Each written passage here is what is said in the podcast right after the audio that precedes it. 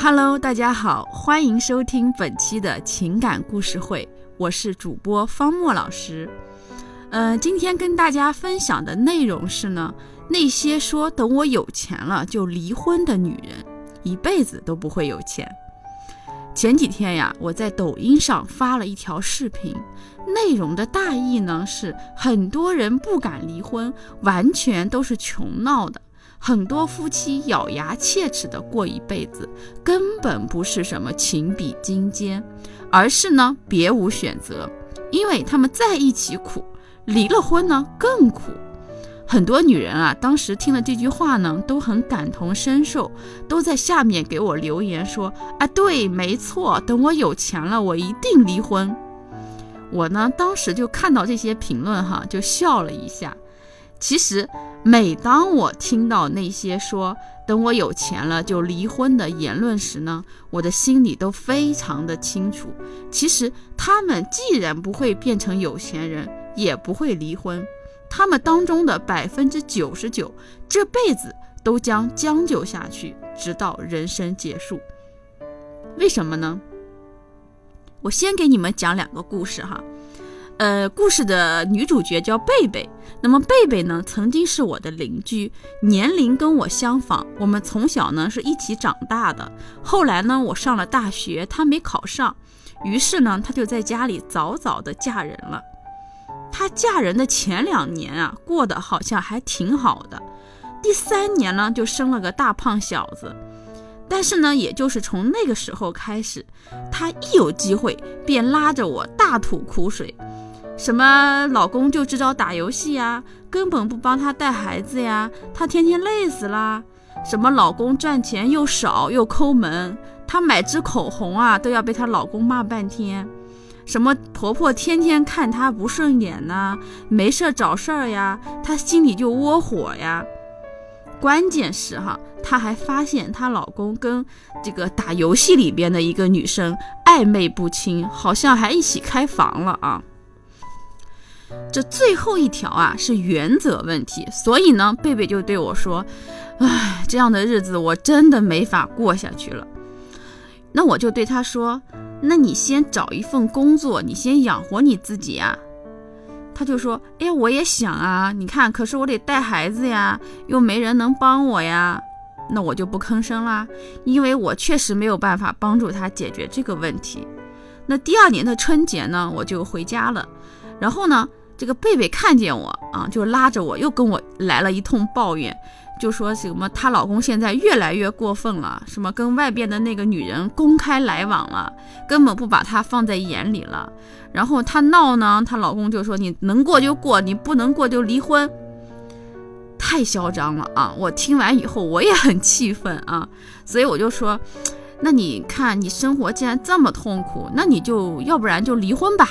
呃，就在这个时候呢，贝贝他哭声呢停顿了两秒，然后他话锋一转，就对我说：“哎呀，可是我现在没有工作呀，我离婚后我也不知道我住哪里呀。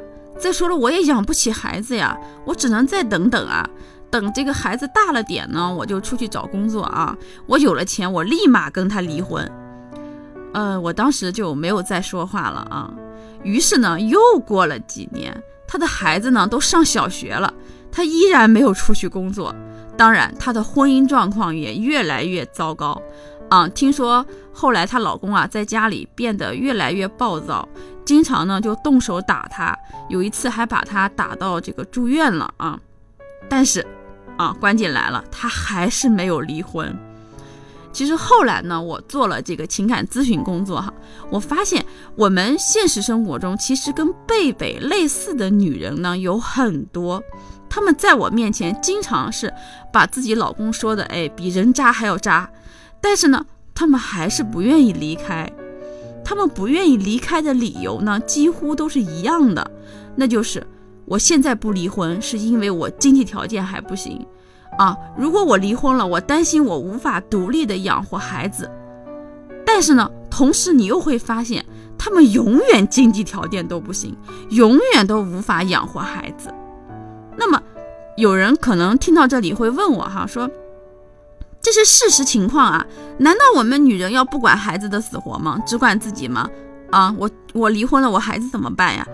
啊，那么呢，我跟你们讲我另外的一个朋友的故事哈。呃，陈老师啊，他跟我是同行。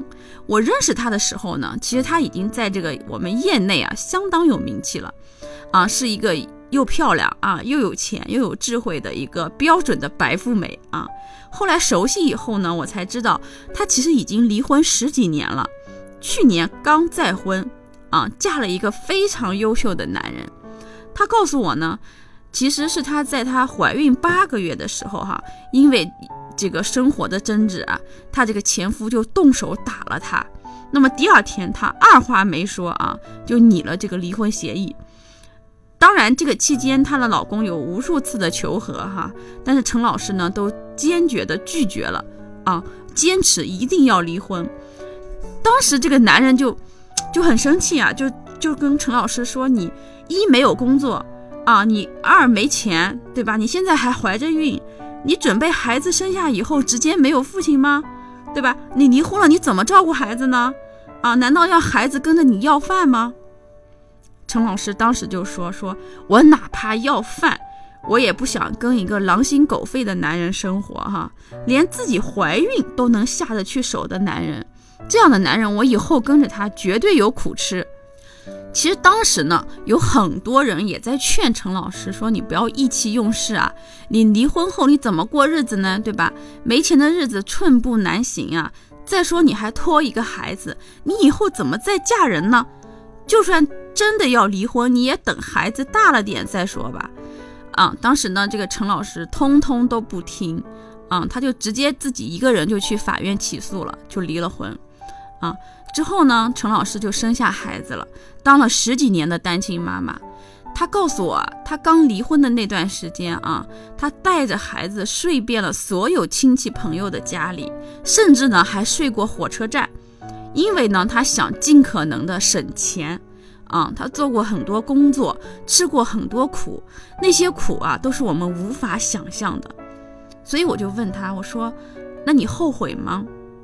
她说：“我不后悔。”因为不是那些苦的话，我也不会遇到我现在的老公，更不会有现在这么幸福的生活。呃，讲完这两个故事哈，我想让大家思考一下，其实贝贝和陈老师他们面临的困境呢是差不多的，但是呢结局却天差地别，根源就在于什么呢？在于他们的性格不同。其实我们去看。这个富人和穷人，他的思维差异在哪里呢？